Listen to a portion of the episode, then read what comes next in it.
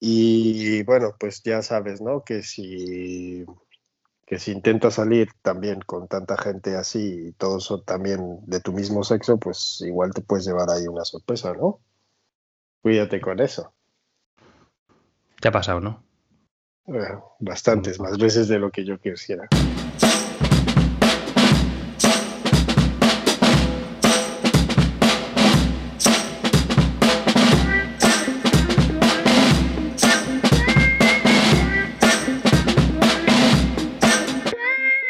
Dime, ¿por qué, ¿por qué has decidido no ver The Mandalorian? The Mandalorian.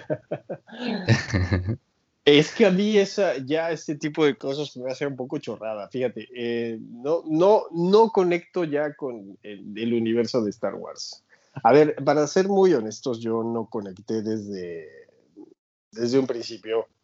Sí que me gustaban, más bien era mi hermano mayor el que, el que tenía todo ese hype por Star Wars, pero nunca he sido ah, tan fanático como para, para ya hacer este tipo de cosas. Eh, sí debo de confesar que mi película favorita de todo el universo de Star Wars eh, ha sido Rock One.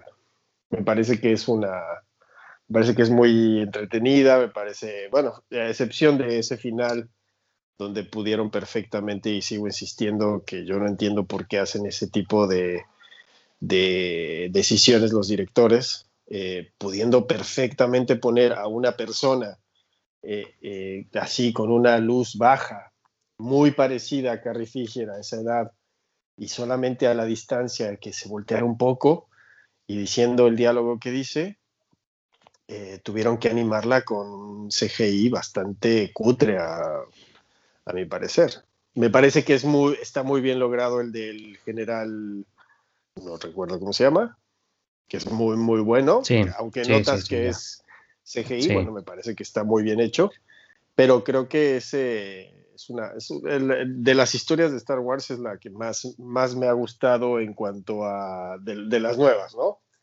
la tecnología normal, etcétera. Pero de Mandalorian la verdad es que no vi, empecé a ver el primer capítulo y la verdad es que no me, no me engancha. Eh, lo más mínimo, me parece que inclusive Boba Fett cuando salió no me pareció ni nada espectacular. Interesante. Entonces, no, hay demasiado, demasiado contenido ahora mismo. ¿Tú qué tal? ¿La estás viendo? ¿Te gusta?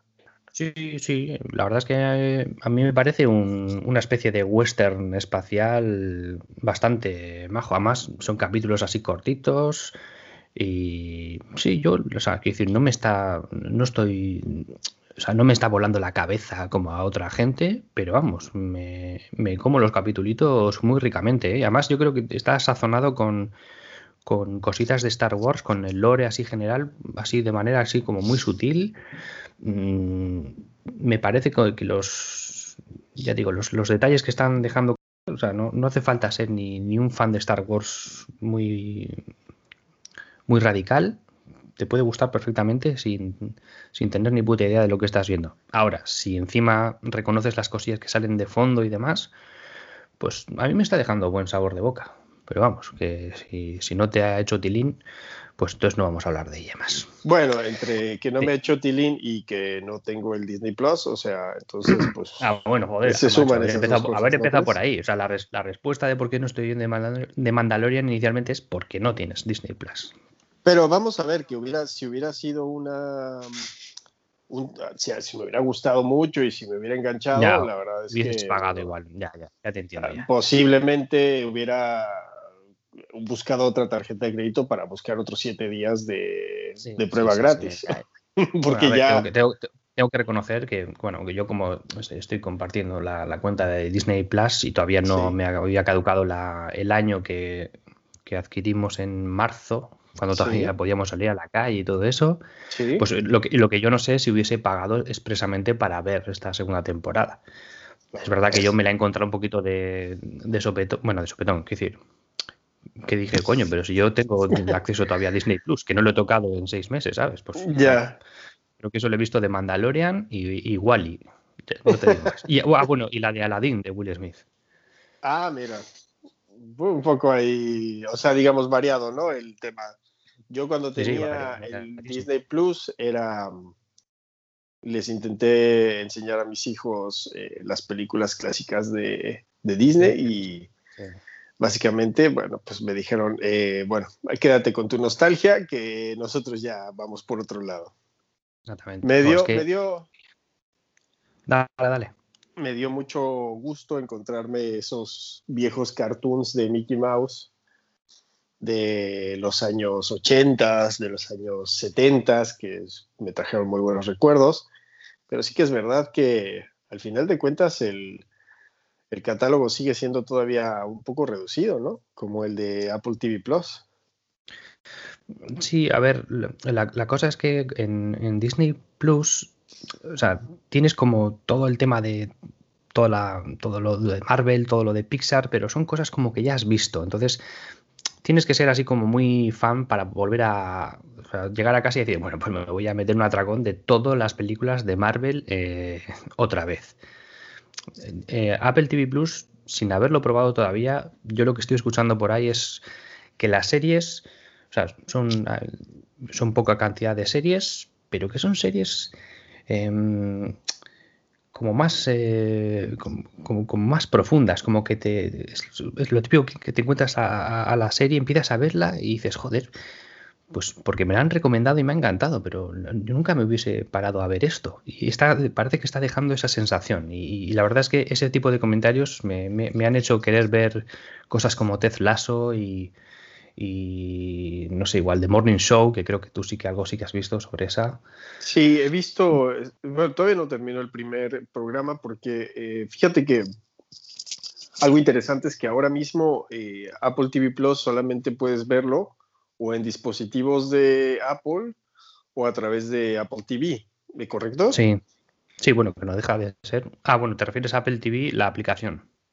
Sí, y, la verdad es que ahora mismo, con el anuncio que se hizo hace unos días sobre que Xbox One eh, va a incluir la aplicación de Apple TV Plus, eh, me pareció, y después llegar a PlayStation, me parece un gran, gran, gran acierto. Entonces sí, ahora mismo, por ejemplo, yo todo mi centro de entretenimiento, digamos, mi, como le podremos llamar, sí, yo, yo, yo convertí, digamos, en el salón donde está la televisión principal, pues bueno, ahí tenemos a través de Xbox One, tenemos eh, Netflix, tenemos... Sí, eh, lo único que creo que no hay aplicaciones para HBO, pero está Amazon Prime, etc.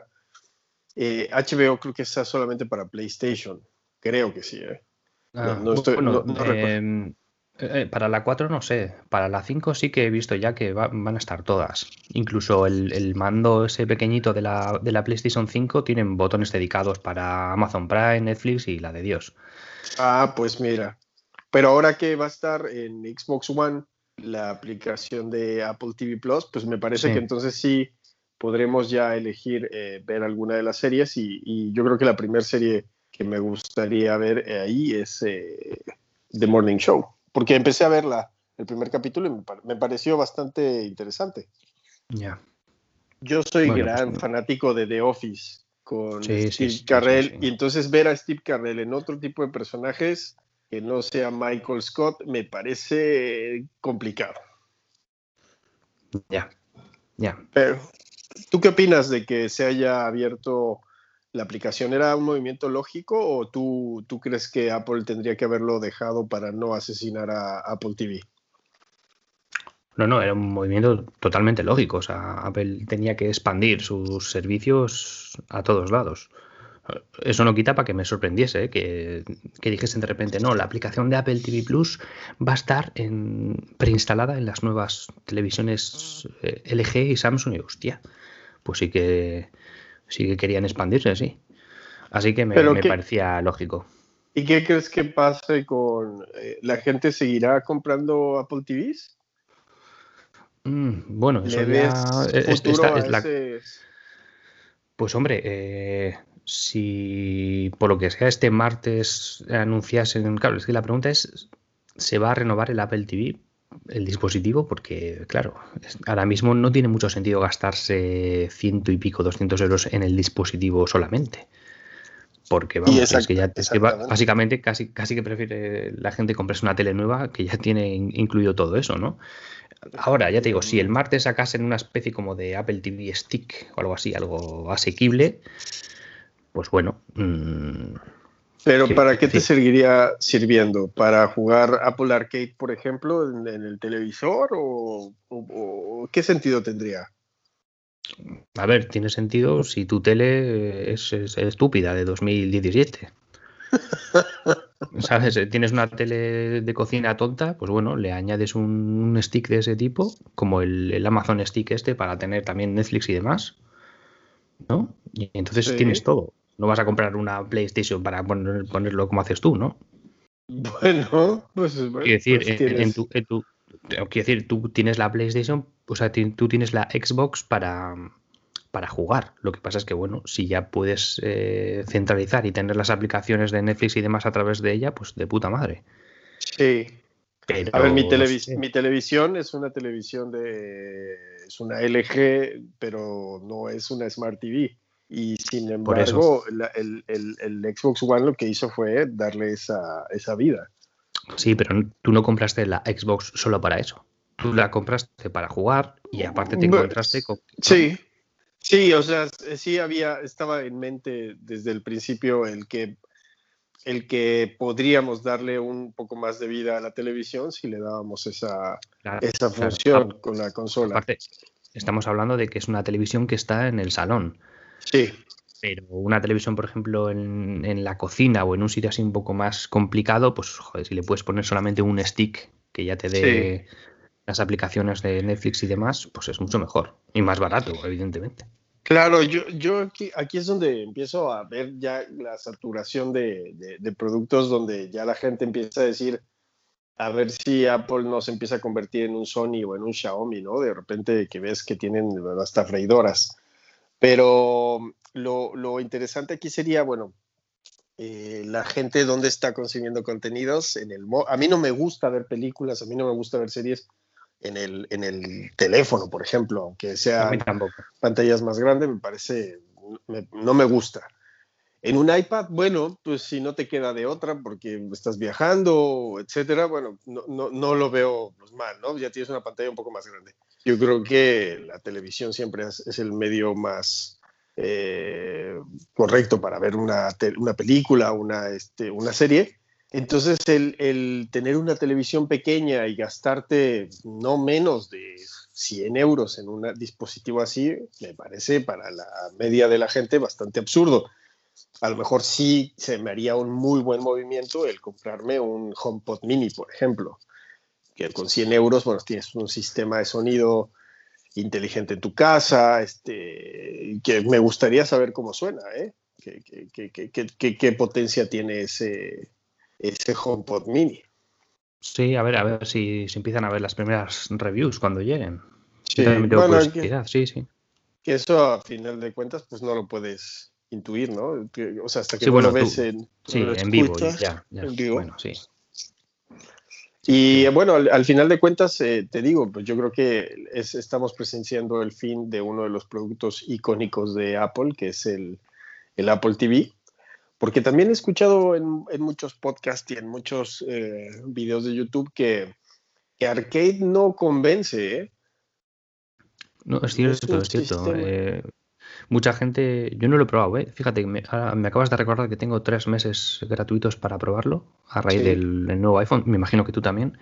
No, pero... solamente me dieron uno. No, ¿eh? ya, ya, ya, lo había consumido, pero... Ah, ya lo había consumido, vale, vale.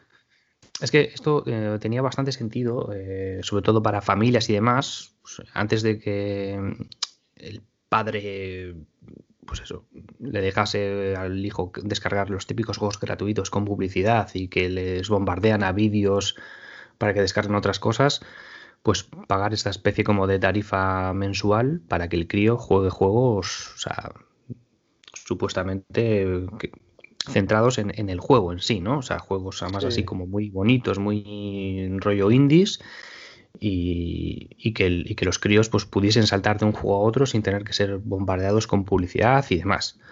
y todo el tema de micropagos y eso que también a los críos les está volviendo locos últimamente. De eso sí que tenemos que hablar en futuro podcast, de ese tipo de cosas. Sí, sí, sí. nos, vamos a, nos vamos a la mierda, hermano.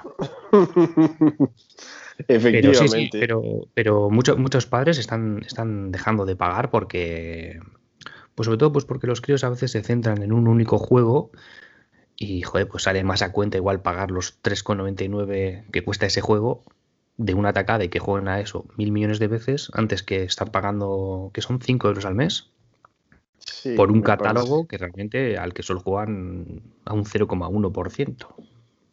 Sí, porque no es... Yo lo probé durante un mes y me pareció, yo tampoco soy el, target este objetivo para ese tipo de, a mí los videojuegos me aburren, a no ser que sean muy específicos como quizás ya he contado, por ejemplo, jugar Battlefield 1 me pareció excelente. Eh, algún otro que no recuerdo ahora, pero que he jugado de principio a fin. Pero eh, yo no soy, o sea, no, no, no me, aburren muy, muy fácilmente. Y entonces probé el Apple Arcade y me la pasaba instalando y desinstalando cosas. Claro, eh, la verdad es que llegó un momento en que decía, ¡buf! ¡Qué aburrido! O sea, sí está muy bonito y tal, pero no veo, o sea, no le veo sentido. También tiene que ver con el tiempo que, que tienes para poder jugarlos, eh, la situación de vida que tienes, etcétera. Pero yo también creo, a ver, es un servicio más y habrá mucha gente que diga, mira, los pago y, que será más redituable por el hecho de que hay mucha gente que ni lo usa o lo usa cada tres meses o cada dos meses, pero bueno, pues la mensualidad la sigues pagando. Pero yo creo que ahora sí los niños los veo ya no en ese tema de hace dos o tres años donde todo era préstame el móvil, préstame el móvil. Yo creo que entre más van avanzando las, eh, las tarifas de datos ilimitados o cada vez son más grandes, eh, los niños, yo creo que cuando piden el móvil es o, para ver TikTok o para ver videos de YouTube. Entonces, más que para jugar, yo, yo ya veo que los, esta generación es cada vez menos propensa a, jugar en el móvil eh, y, y, sí en una consola, ¿no? O en un Switch. o es que es, que es depende. Yo creo que tiene que ver más con los títulos. O sea, el problema es que ya los, los críos de hoy día se están saturando tanto la cabeza con juegos tipo Fortnite y demás que ya son incapaces de disfrutar con un juego tipo. Eh, no sé, una aventura gráfica, rollo Broken Sword o, o Machinarium, ¿sabes? esas pantallas así como. No, sé si me estás pillando, pero esas, perfectamente. Eh, Machinarium es, un juego así como muy, muy vistoso, así que parece que está pintado a mano, donde parece un robotejo y lo típico, tienes que coger la llave A, ponerla aquí para que baje no sé qué, o sea, estimulan un poquito lo que viene siendo el, pensar. Pero lo que se está viendo es que, pues eso, mm, puede haber mucho, tú puedes encontrar muchas joyas en Apple Arcade, pero si el niño quiere jugar Fortnite, es que de, ese burro ya no le bajas. Y, ese es el problema. sí, yo, yo creo que no, ahora mismo, de lo que me toca de primera mano, por ejemplo, la, fiebre del Fortnite de cada vez se está pasando más. Tanto es así que en la casa tenemos dos, consolas, la PlayStation 4 y la Xbox One. Una la usaba mi hija y otra la usaba, la sigue usando mi hijo. Mi hija, bueno, tuvimos que cancelar inclusive eh, la suscripción de Xbox Live Gold porque ya no juega Fortnite, es decir, ya, ya y que jugaba muchísimo. Además, eh, nos dejamos un pastizal en la cuenta que utilizaba, o sea que imagínate tú la frustración de, de, repente decir, ya, ya se acabó, perfecto, es algo que no vas a recuperar y ahí se quedó en el olvido. Y luego mi hijo eh, cada vez juega menos Fortnite y están jugando ahora eh, un juego que se llama Free Fall, no, Fall Guys. Ah, sí. Que es muy bueno. ese tipo de juegos, por ejemplo, a mí sí me gustan, que, como de estrategia de esto tipo Wipeout y estas cosas. Es, muy bonito, además visualmente es muy bonito. Está jugando Fall Guys y Rocket League.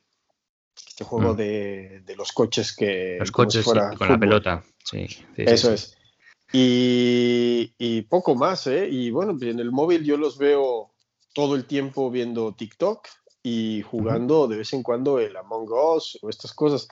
Entonces realmente no les veo en ningún momento y, creo que la mayoría de preadolescentes y, y inclusive adolescentes, muy, muy, muy, muy pocos de ellos eh, tendrán un dispositivo de iOS para jugar Apple Arcade.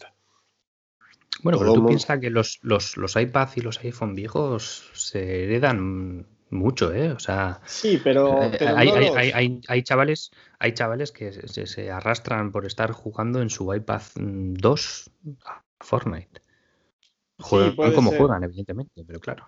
Yo creo que, yo creo que más bien tiene que ver ahora mismo donde el padre, y más en esta época, donde el padre o la madre deciden comprarse y renovar su iPhone y, que la propia Apple te diga, si entregas tu dispositivo, te doy 30 o 40 euros de descuento y dice, a que se lo dé a este, que me hagan un descuento, pues me da el descuento. Y yo veo normalmente la mayoría de, de los chavalitos que veo en la calle, se puede llegar a distinguir que casi la mayoría tienen dispositivos de Xiaomi ¿eh? o de Huawei, especialmente el Xiaomi, que es como el más popular entre, porque son baratos y bueno, tienen unas especificaciones que, que les valen ahora perfectamente para el tema de pues, lo que son las redes sociales y, y el WhatsApp, ¿no? Que es lo que más utilizan, porque poco más. Sí, sí, la verdad es que Así es, además ahora Fortnite está fuera de, la, de los iPhone, así que tampoco les queda otra si quieren jugar. Efectivamente. Ahora pasando al tema que nos habíamos quedado también un poco en el podcast pasado, ¿tú qué crees que venga en, o que ya vino, si no sabemos cuándo va a pasar esto, de la keynote nueva de Apple? ¿Qué, creo que va a pasar? Ajá. Bueno, pues nada, eh, van a presentar la nueva gama de ordenadores con los procesadores de la propia Apple, ya basados en ARM, y dejar de lado Intel. Y claro, es que es lo que decía, más que lo que espero, o sea, es saber, realmente es curiosidad por saber qué hacen, porque yo les veo tan confiados y, y, por una parte tiene pinta de que se la van a sacar encima de la mesa para decir, mira, chavales, ahora mismo con todo el control que tenemos de nuestros procesadores, nuestro propio hardware, nuestro propio software, o sea, mm, o le pasamos la, mano por la carita a Intel o, nos estamos columpiando y, esto a lo mejor, bueno, pues eh, va a funcionar en un MacBook comedido para gente que pues navega por internet y escribe cosas de texto. O no, no, no, esto va a funcionar en un señor MacBook Pro y, y ojo que igual damos un golpe sobre la mesa de la hostia. Entonces, eh, yo, tengo, curiosidad. Para todos los que no, quizás no entendemos esa, ese tipo de terminología, eh, ¿a qué te refieres con basados en ARM? Eh, ¿Por qué es importante que Apple pase o prescinda de Intel para crear sus propios procesadores? Bueno, pues hasta ahora los procesadores que llevaban los MacBook eran, eran de Intel, ¿no? Entonces, pues eh, siempre había que, tener en cuenta, oye, Intel, eh, claro, porque Intel no solo, no solo fabrica procesadores para Apple, fabrica procesadores para muchísimas marcas. Entonces, claro, siempre había problemas de, oye, los nuevos eh, procesadores de, Intel van a estar disponibles para qué fecha, bueno, y tal, pues es que nos viene mal y tal. Entonces, siempre había como siempre dependías un poquito de la capacidad de producción de Intel para los procesadores. Sí. Entonces ahora lo que Apple va a hacer es, mira, que te den mucho por el culo Intel, eh, nosotros diseñamos nuestros procesadores y en vez de estar basados en la tecnología base de la propia Intel, que son es lo que se denomina los x86, vamos a basarnos en el tipo de procesador de ARM, que es pues otro, tipo de procesador que tiene como una base distinta a la de Intel.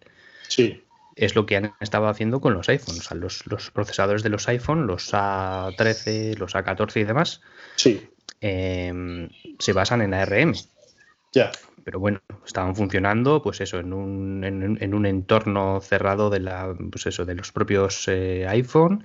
Y bueno, pues hasta ahora han estado funcionando muy bien. Sí. Pero claro, eso extrapolarlo a la gama de ordenadores, es bastante más complicado. Porque claro, tú en un ordenador, tú puedes ir a la, página Fukutrun y descargarte el software, que la mayoría de software de, ordenador pues está pensado para ordenadores Intel, o sea, para ah, procesadores Intel. Entonces, claro, ahora, ya te digo, Apple puede conseguir muchas cosas a nivel de rendimiento, de, de consumo, de potencia y demás, pero la pregunta es, ¿y qué va a pasar con, o sea, voy a poder ejecutar tranquilamente y con la potencia que prometéis cualquier cosa que yo me instale en mi Mac? Sí, tiene, tiene que ver con un tema de compatibilidad, ¿no? Claro, eso es. Eh, de hecho, cuando, cuando Apple se pasó de, o sea, cuando Apple se pasó a los procesadores Intel, hay un, un tiempo de transición, ¿no? Cuando se usaban los procesadores, los PowerPC y pasaron, dieron el salto a Intel, ahí hubo un, un tiempo en el que las cosas, en fin, muchas cosas quedaban en el limbo. O sea, había cosas que no funcionaban bien. Hasta que se... Eh, claro, hasta que se, se, asentó todo eso, pues incluso había un software llamado Rosetta que hacía un puente, ¿no? Para que las cosas funcionasen bien. Sí. Pero la gente que vivió eso, pues, hostia, eh, en fin, tuvo una, una travesía por el desierto.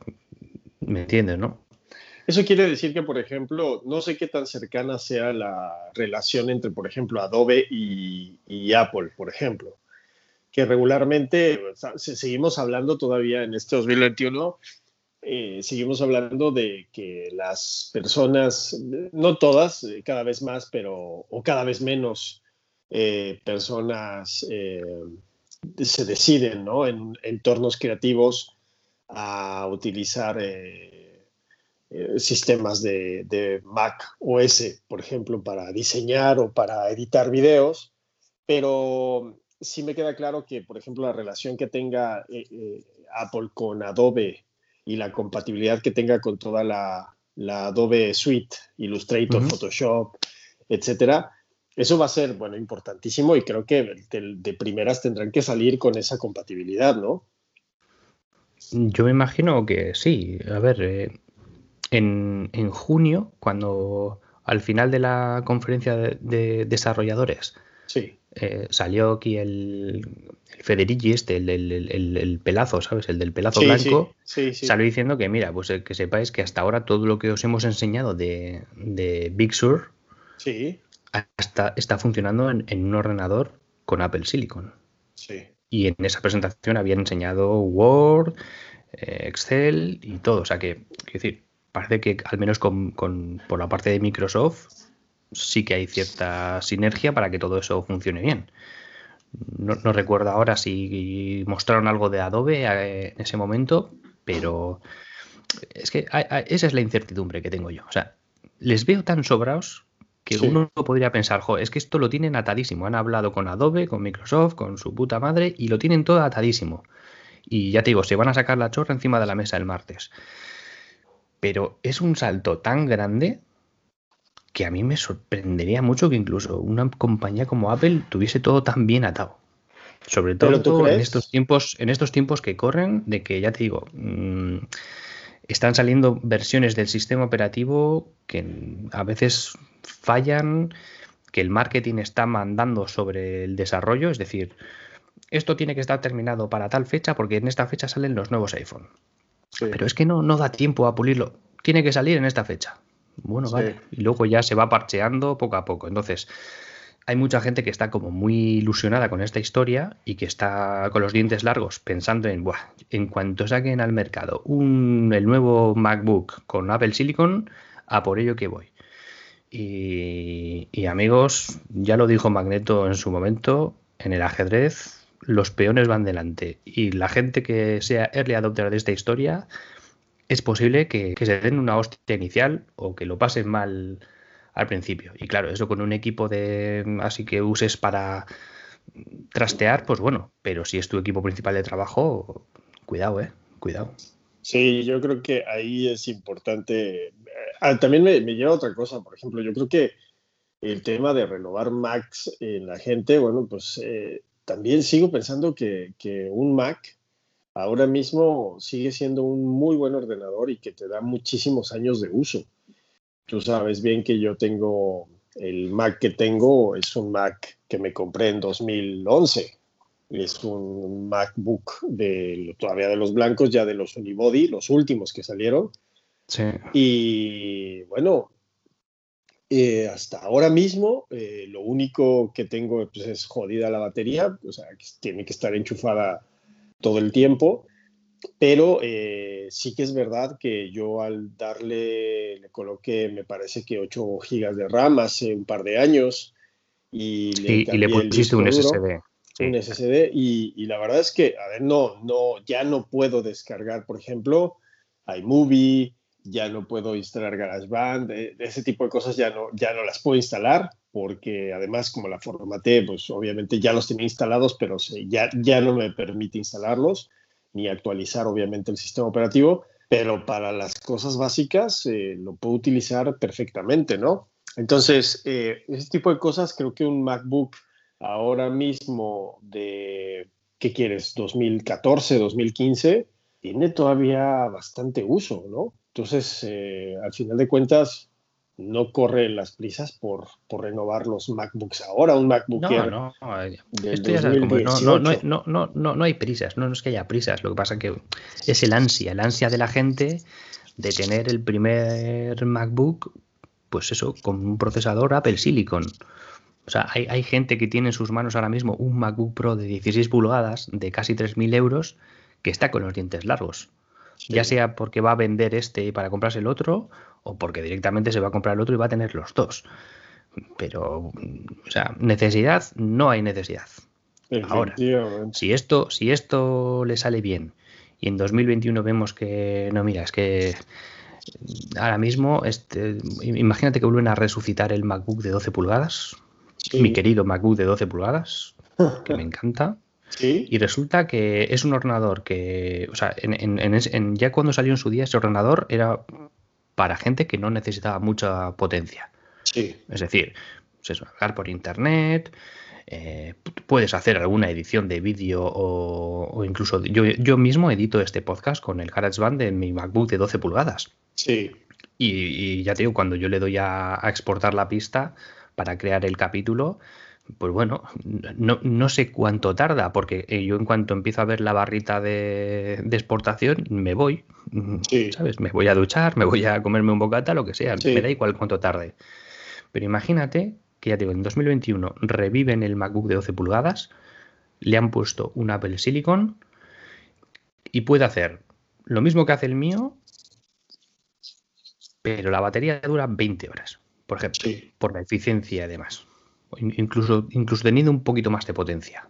Sí. Hostia, hostia, pues muy interesante eso, ¿eh? Muy interesante porque este MacBook del que estoy hablando ahora pesa menos de un kilo. O sea, a mí me cuesta exactamente lo mismo llevar este ordenador en la mochila que llevar un iPad. Eso es. De hecho, una vez mm, pensaba que me lo había dejado en casa y estaba en el fondo de la mochila. no te lo pierdas, no te lo pierdas. Entonces, claro, eso para el, Claro, bueno, el precio habría que ver eh, de qué estamos hablando. Ya en su momento, este MacBook de 12 pulgadas, eh, en fin, era, era muy caro. O sea, por, un precio equivalente tú podías comprarte un, señor MacBook Pro muy potente. Pero volvemos a lo siempre. ¿Qué es lo que estás priorizando tú? Porque puedes priorizar la potencia, pero, pero puedes priorizar también la, portabilidad y la ligereza. y las dos cosas se pagan. Claro, ¿sabes aquí a qué, punto me surge o qué duda me surge? Em, el tema de, por ejemplo, de los iPhone y la portabilidad y la edición de vídeo y, la potencia que tienen los chips. Vamos a empezar desde el A12, ¿no? Vamos a pensar que, desde el eh, iPhone XR hasta ahora el, el 14 eh, pues son unos procesadores, eh, unos chips impresionantes, porque son impresionantes eh, la fluidez con la que mueven este tipo de, dispositivos. e indudablemente nadie podrá decir que no son teléfonos y, un hardware realmente impresionante, ¿no? Por ejemplo, la edición del vídeo de, en el iPhone me parece impresionante, o sea, inclusive la edición del audio. La otra vez estaba grabando un vídeo a 4K, me parece que a 60 frames, estaba haciendo unas pruebas y pues habré, no sé, grabado quizás unos 5 o 6 minutos de, de vídeo eh, y de repente la facilidad que tuve para exportarlo, bueno, desde la misma aplicación ya de, de fotos en el, en el teléfono, la, la, facilidad que tenía para editar, eh, me pareció impresionante. Pero si ya lo exporté, lo exportaba a iMovie, eh, esta rapidez, la cantidad de, cosas que puedes hacer en, una edición y que realmente en ese momento puedes eh, subirlo a tu canal de YouTube, me parece de verdad acojonante, y que ya no pases por un ordenador, ya no pases por un MacBook. Es que eso te hace plantearte de todas formas la, el hecho de comprarte un, equipo tan caro, ¿no? Bueno, ya tienes un teléfono. Claro, pero pues, si, utilizas iMovie y demás, sí. Pero ya te digo, o sea, hay muchos podcasters, concretamente, muchos podcasters que utilizan una aplicación que se llama, bueno, es, se llama Hindenburg. Sí. Que es lo que es lo que utilizan. Bueno, suelen conectar igual una interfaz de audio, pues si, tienen más eh, más invitados para hacer podcast así eh, con mucha gente y cada pista se graba independientemente y luego añades. O sea, ese software, por ejemplo, no está en, Android ni en iOS. Por lo tanto, si tú ya estás acostumbrado a usar ese software y quieres seguir usándolo, es que no te queda otra. Y esa gente es la que se sigue comprando un Mac. La gente que está acostumbrada a un software que solo existe en Mac. O en Windows, por, su, por hacer un equivalente. Ahora, tú, tú que no estabas haciendo nada de eso y de repente te encuentras que tu iPhone te permite editar de una manera muy sencilla y eficiente tus fotos y tus vídeos de 5 minutos, pues claro, a ti evidentemente pues se te abre el culo. Normal, sí. normal. Sí, sí, sí. Pero bueno, a lo que voy es que al final de cuentas, tú como creador de contenido, tú lo que estás haciendo es básicamente tener una gran potencia en tu bolsillo grabar en el momento en el que tú quieras eh, tus vídeos, exportarlos, editarlos y, sin tener que pasar por ya por un ordenador. Obviamente todo lo, lo, demás que mencionaste, pues obviamente sí tienes que tener ya un equipo más, pero estás hablando también de muchas más personas. Entonces, bueno, si le quieres meter... No, no, tiene por qué ser más personas, ¿eh? tiene que ser un poquito con, con, tu flujo de trabajo, quiero decir, con lo, con lo que tú estés acostumbrado. Sí tú ahora mismo con, todas estas aplicaciones de Affinity, que son un poquito el, equivalente a lo, que, a lo que Adobe tiene en escritorio, la gente de Affinity Photo y Affinity, bueno, ya sabes de lo que hablo, ¿no? Sí, sí, sí. Eh, tienen, tienen, tienen su, su público en, en iOS. Y, ojo, no le saques de ahí, ¿eh? porque ya, claro, es que cuando estás acostumbrado a una manera de trabajar y sabes dónde están las herramientas y sabes dónde están todas las historias, es duro cambiar, ¿eh? Sí, sí, sí, sí, sí que es verdad. Sí, sí, pero bueno, pues cada vez estamos más avanzando más en este tipo de cosas. Eh, me parece, pues obviamente, bastante impresionante ya lo que podemos hacer con algo que traemos en nuestros bolsillos. El bolsillo, ya sabes a qué bolsillo me refiero. Eh, y, y, bueno, pues con, cada vez me sorprendo más de estas cosas y cada vez que digo estas cosas me siento que envejezco como 10 o 20 años. claramente porque me parece que es la quinta vez que repites esa frase a lo largo de los ocho capítulos que llevas.